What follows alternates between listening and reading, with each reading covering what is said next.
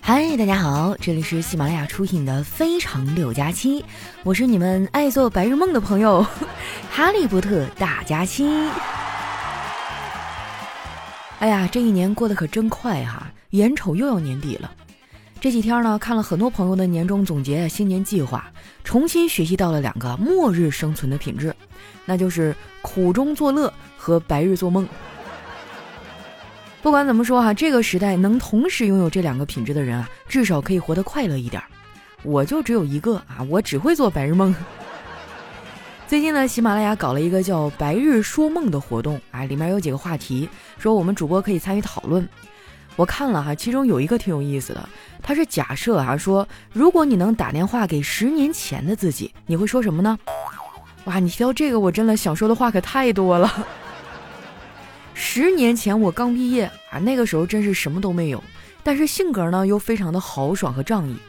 如果我能跟那个时候自己打电话哈，我要说，赵二丫，别一天虎了吧唧的，帮助朋友也要在自己的能力范围之内。如果有人要跟你借钱啊，你得掂量掂量。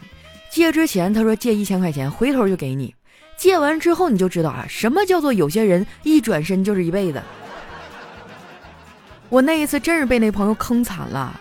那个月哈，我差点连饭我都吃不上了。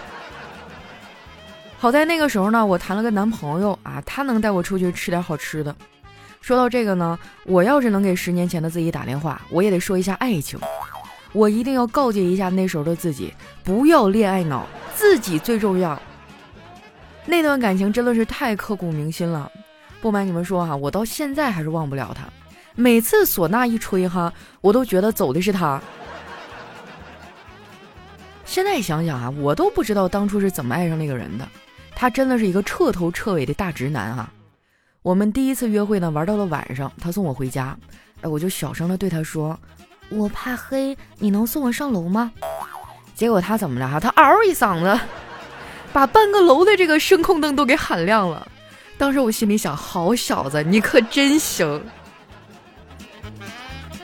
当然了哈，那个时候我也不会谈恋爱。聊天记录呢也都是不堪入目哈，我印象最深的是有一次我看到别的女孩撒娇，哎，男朋友就很高兴，我也想学一下，我就对他说，我听别的女孩子说那会很可爱，所以我想给你吹唢呐。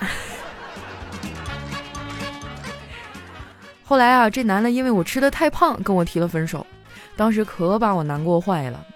我这个人呢有个习惯啊，就一难过就想吃东西，还得是那种高热量的东西。那段时间呢，我经常是一边吃一边哭，吃完了看到胖胖的自己啊，我就更难受了。这个恶性循环了好长时间。当时呢，我还收到了很多负面的评价，我也不知道他们为什么会有那么大的恶意。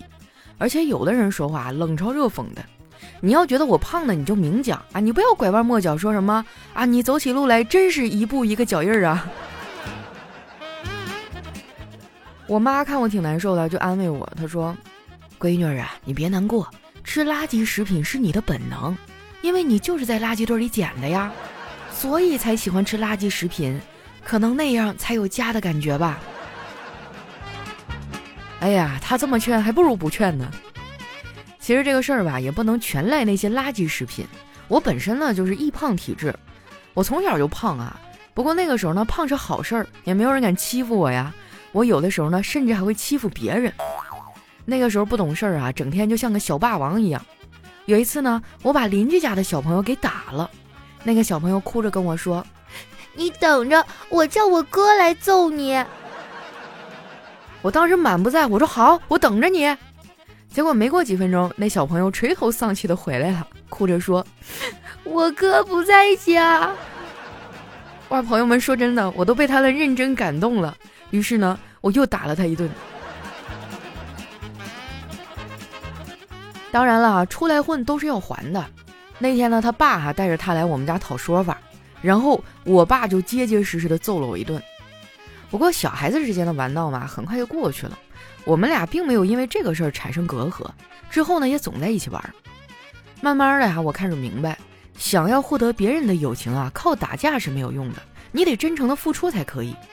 所以后来呢，我总叫他来家里玩儿，哎，我还跟他一块儿看电视，说出来挺骄傲的哈。我们家呢是我们村第一个有电视的。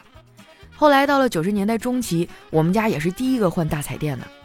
我记得那个时候换的是个二十一寸的电视啊，比之前那十四寸的大了好几圈。电视买回来之后啊，全家都特别高兴，尤其是我奶奶，哎，就拉着我爸的手问他：“这回新闻联播里那俩播音员应该能看着全身了吧？”我奶奶呢，生在战乱的年代啊，一生也是经历了很多的波折。她总教育我啊，要把钱省下来存上，这样遇到事儿了就不会太慌。但是呢，我又生在这个消费的时代，那些内心的欲望啊，总会时不时的被唤醒。所以我活了这么多年哈，一直都很矛盾，不停的在我得省钱啊和人就活一次之间徘徊。最近这几年，因为某些原因吧，及时行乐的心态占了上风。前段时间呢，我们小区封控，我进了一个福利群，群主还让大家拉五百个人进去啊，说人够了就发福利。有个女孩说啊，她把她爸妈啊、七大姑八大姨、小学班主任，甚至门口的邻居都拉进了群，然后就等着发福利。谁知道群主发的是日本高清动作爱情片儿。那姑娘说啊，她当时都想把自己给埋了，太丢人了。封控期间呢，最烦的就是盯着孩子上网课。哎，我们家那俩熊孩子也不是学习的料，根本就坐不住啊。大人看着他们上网课都觉得特别累，那孩子也难受啊。小辉每一次上完课啊，都得哭一通。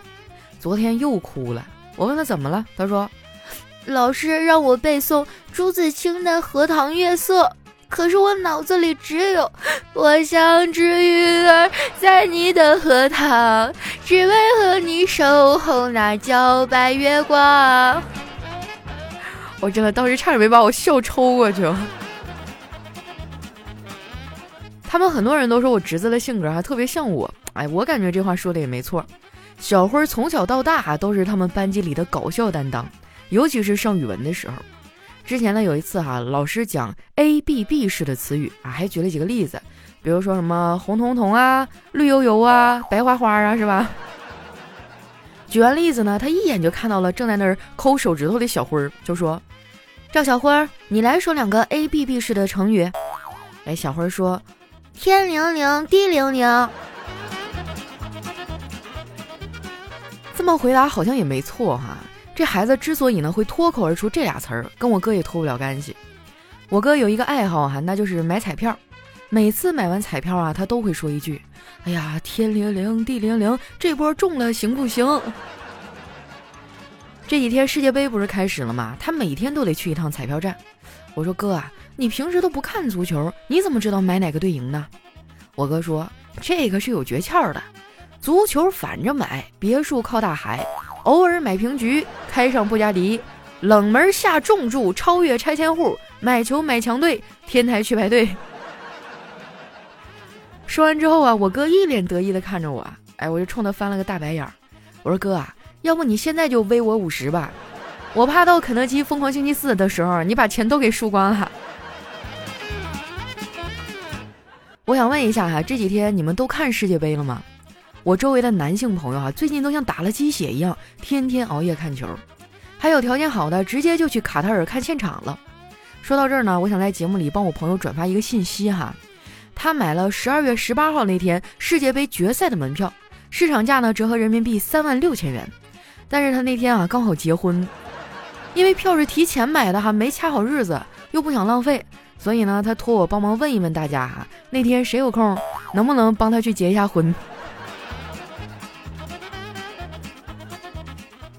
我这个朋友还比我还大三岁呢，今年才结婚，而且他们家呢从来都不催他结婚。哎，我就特别羡慕他。有一次呢，我们俩聊到这个事儿，我说你爸妈可真好啊，不像我们家天天催我早点结婚。他说，这也不能完全怪你爸妈，他们催你早点成家呀，是因为他们清楚你的真实水平。就算你不结婚，那你也混不出来什么名堂。这也太扎心了。不过，就算他们那么催啊，我也没有仓促的把自己给嫁了。我觉得经营婚姻啊是一件挺难的事儿。